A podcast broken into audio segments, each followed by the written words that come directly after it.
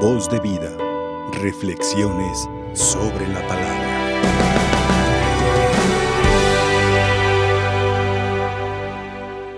Dice el Salmo, la ley es buena, la ley es justa, más preciada que todas las cosas materiales de la creación. Cuando se habla de la ley en el Antiguo Testamento, es decir, a una comunidad hebrea, a un pueblo israelita, a una comunidad judía, es hablar de Dios. Por lo tanto, la ley no se discute. Para un judío la ley se cumple.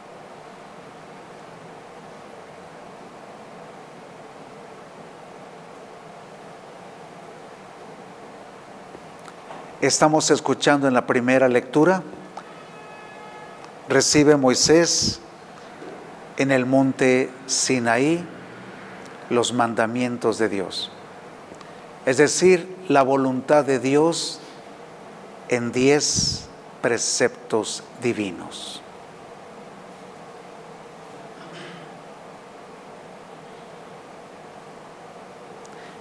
¿Cómo aplicar esos diez preceptos o mandamientos divinos para la vida cotidiana?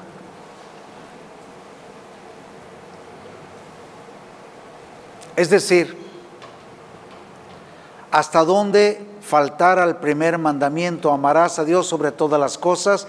Primeramente, ¿qué significa? Y aquí empiezan, aquí empieza donde entra la mente del hombre, el corazón del hombre, para formular preceptos humanos, para poder comprender la voluntad de Dios. Es decir, ¿Qué significa amar a Dios sobre todas las cosas? Y así los diez mandamientos. ¿Qué significa? Entonces tienen que hacer una lista enorme, enorme de preceptos humanos donde nos diga qué significa hacer la voluntad de Dios en el primer mandamiento. Amarás a Dios sobre todas las cosas. ¿Qué significa? Y lo que no es o lo que pone en duda nuestro amor a Dios sobre todas las cosas.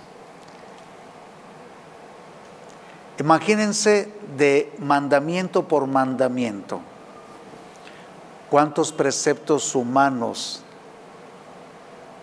para poder aceptar el querer de Dios, la voluntad de Dios. De aquí pues que a Dios nadie lo ha visto. Estoy hablando del Antiguo Testamento. ¿Cómo se llega a Dios? Por medio de normas.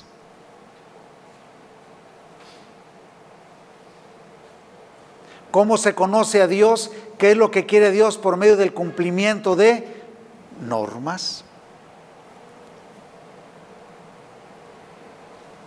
Un doctor de la ley se le acerca a Jesús y dice, ¿cuál es el mandamiento principal? Qué interesante pregunta, ¿eh? Llega uno un momento en que se asfixia en tantos preceptos, artículos, asegúnes, acciones que pueden agravar, acciones que pueden ser menores. Imagínense. Dice el doctor de la ley, ¿cuál es el, maestro? ¿Cuál es el mandamiento principal? Dímelo. Quiero respirar un poco. Amarás a Dios y a tu prójimo como a ti mismo.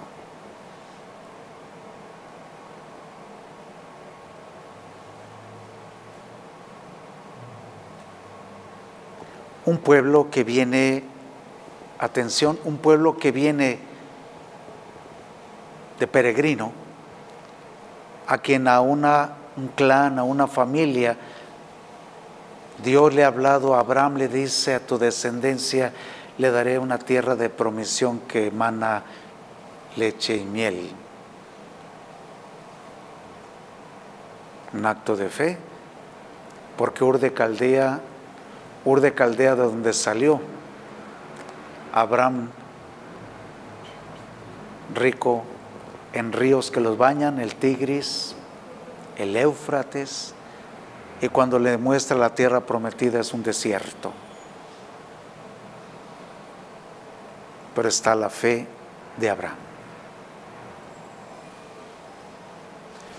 Cuando viene Moisés en los mandamientos, amarás a Dios sobre todas las cosas. La primera pregunta es, ¿cuál Dios? Los hititas tienen sus dioses, los egipcios tienen sus dioses, los amorreos tienen sus dioses, los moabitas tienen sus dioses, los asirios tienen sus dioses, los caldeos tienen sus dioses, todos tienen sus dioses. Amarás a Dios sobre todas las cosas. ¿Cuál Dios? ¿Cuál? Sí, el único Dios verdadero. Pero si le preguntan, ¿y cuál es nuestro Dios? Van a decir, responden el Dios de Abraham, de Isaac y de Jacob. Pero sigue la pregunta, ¿y dónde está? ¿Cuál es? Quiero verlo, queremos sentirlo.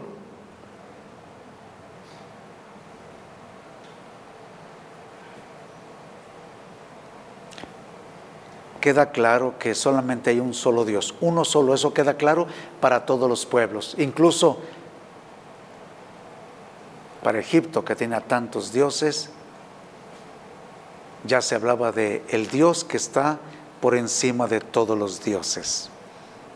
Igual aquí en nuestra nación, entre tantos dioses se hablaba de el quinto sol, que es el Dios que está por encima de todos los dioses, un solo Dios. Pero sigue la pregunta, ¿y cuál Dios? ¿Dónde está? La comunidad hebrea que va saliendo de Egipto, lo que pide, lo que pide Moisés es que no se mezclen porque este es el pueblo elegido, este es el pueblo que Dios llamó y lo hizo su pueblo, la nación santa, nación consagrada, pueblo de Dios. Sí. Entonces, cuidado con mezclarse con los otros pueblos, porque nosotros somos sangre de descendencia de elegida, elegida de Dios. De aquí pues que cuando algún hebreo, más tarde israelita, judío, se mezclaba con una pagana o, o una mujer con un pagano, pues ya se mezclaba la sangre. No había problema si se hacía judío, si se hacía parte de la comunidad y respetaba la ley de Dios. Pero sigue en pie. ¿Cuál Dios? El Dios de Abraham, el Dios de Isaac y el Dios de Jacob.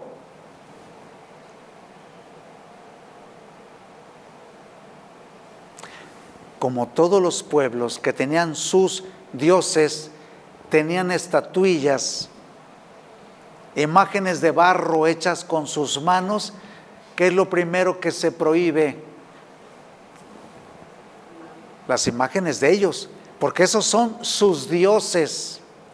Pero nada tiene que ver sus dioses con nuestro Dios. Entonces, cuidado con tener imágenes de dioses falsos.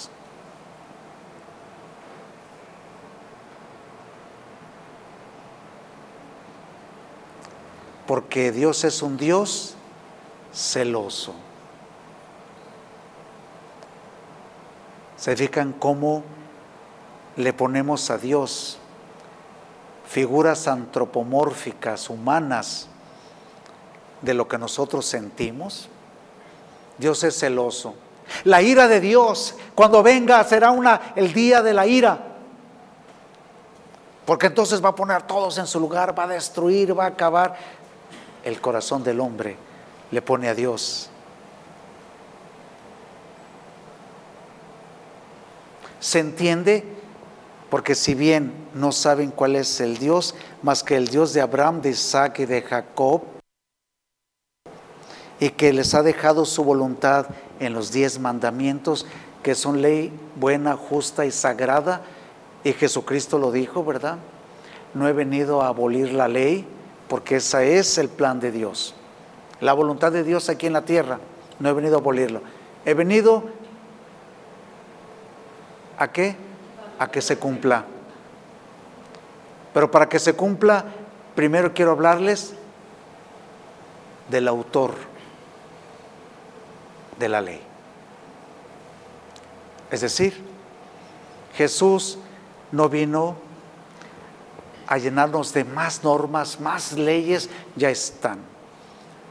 Vengo a hablarles del autor de, las leyes, es decir, que conozcan a Dios. Ese fue el problema. No es que Jesucristo hiciera a un lado la ley divina, jamás, porque Él es el autor, por ser Dios. Vino a que los preceptos humanos, la casuística, las acciones humanas, miraran hacia, no a la ley a ver qué dice, sino que miren a Dios.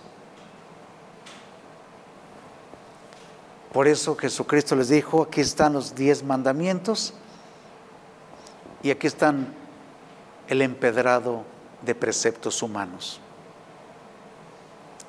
Vine a que conozcan al Padre. Y nadie conoce al Padre sino el Hijo y aquel a quien el Hijo que conoce al Padre se lo quiera revelar. Por eso la ley del Antiguo Testamento es actual. Pero hoy Jesucristo nos viene a hablar del autor de esa ley viene a decirnos quién es Dios, qué quiere Dios y para qué Dios hizo este universo. A eso vino a revelarnos. Por eso cuando los judíos se acercaban a Jesús decían, oye, unos decían, ¿qué doctrina nueva es esta? Llevaban ya una losa pesada de normas, preceptos, artículos. Era un Dios, sí, misericordioso y bueno y justo, lo escuchamos hasta mil generaciones, pero tu juicio era de acuerdo a lo que decía los preceptos humanos. Y ahora Jesús te dice, más que mirar los preceptos humanos, voltea a ver al Señor, al autor de esta ley. Hey, ¿por qué llevas tu camilla? Es sábado, tú sabes que está prohibido. Estás rompiendo el sábado. Porque el que me curó me dijo, toma tu camilla y vete a tu casa. Oye, que el que te curó, dile que vengo otros días a curarte. Ah, caray, porque el sábado es día de descanso. ¿Por qué? Porque así lo dice el precepto. Jesús enrolló el precepto ese y le dijo, Dios te ha salvado.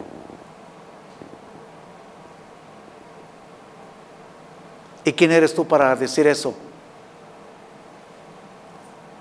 Cuánta lucha interna para poder aceptar a Dios.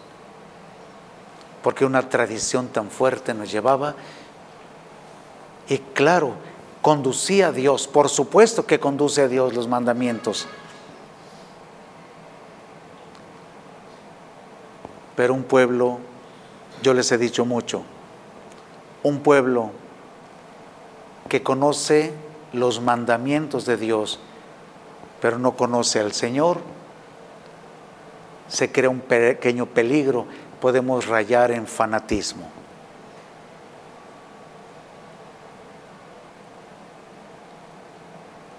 Quien conoce a Dios en su Hijo Jesucristo, entonces entenderá los mandamientos. La ley, dice San Pablo, es Cristo, no son los preceptos humanos. La ley es Cristo. Y Jesús lo dijo, yo no he venido a abolir la ley, sino que se cumpla. Habéis oído que se dijo en tiempo de Moisés. Ahora yo les digo, pero el que dice, ¿quién es el que dice? ¿Tú quién eres para decir? Soy el autor de la ley. Y el autor de la ley no solamente conoce e interpreta la ley, sino que es sentido, principio y fin de toda norma, de toda ley divina. Por eso dice Jesucristo, quien me ve a mí, ve al Padre. Ahora sí, si yo te pregunto a ti, ¿y cuál Dios creemos? Sí, podemos decir, creemos en un solo Dios, sí, pero ¿cuál Dios? Según Jesucristo nos revela, Dios es Padre, es Hijo y Espíritu Santo. Y cada uno con una misión especial. Nos dijo que Dios es familia. Dios es familia. Por eso todo lo que está creado y tiene vida está creado en familia. Todo lo que tiene vida está creado con el sello de familia, porque somos imagen y semejanza de Dios. Por eso todo lo que destruya la familia no viene de Dios. Todas las normas, todas las leyes, las constituciones, todos los llamados derechos humanos, si no favorecen la familia, van por mal camino. Porque destruyendo la familia se destruye el equilibrio de la sociedad. No es que el creyente en Cristo sea terco, necio, obtuso, retrógrada, oscurantista del pasado, que las nuevas modas defiende la familia y haz lo que quieras. Haz lo que quieras, pero que defiendas la familia. De esta manera, concluyo, nosotros ya conocemos al Dios de la ley. ¿Y quién nos lo revela? La palabra de Dios hecha carne en un seno de una mujer, la Santísima Virgen María, que le dio su carne, su sangre y su alma. Que Dios los bendiga.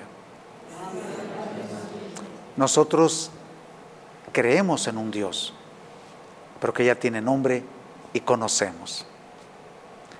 Que nada tienen que ver las imágenes de quien ya conocemos a un pueblo hebreo en el desierto hace miles de años antes de Jesús que ni a Dios conocían. Y que por supuesto tenían que preservarlos de los falsos dioses o de otros dioses sencillamente, porque Dios era celoso. El único celo, dice Jesucristo, es por mi casa. Es decir, por el cuerpo místico que es la humanidad, que es la iglesia. Ese es el único celo que tiene, por salvarnos a todos. Que la Santísima Virgen María nos acompañe. Que podamos comprender el misterio de Dios a partir de quien puede explicar el misterio del hombre, que es Jesucristo. Revelación del Padre, presencia, dice San Pablo, visible del Dios invisible, del que fueron creadas por Él todas las cosas y que nos dio los diez mandamientos. Que así sea. Voz de vida. Reflexiones sobre la palabra.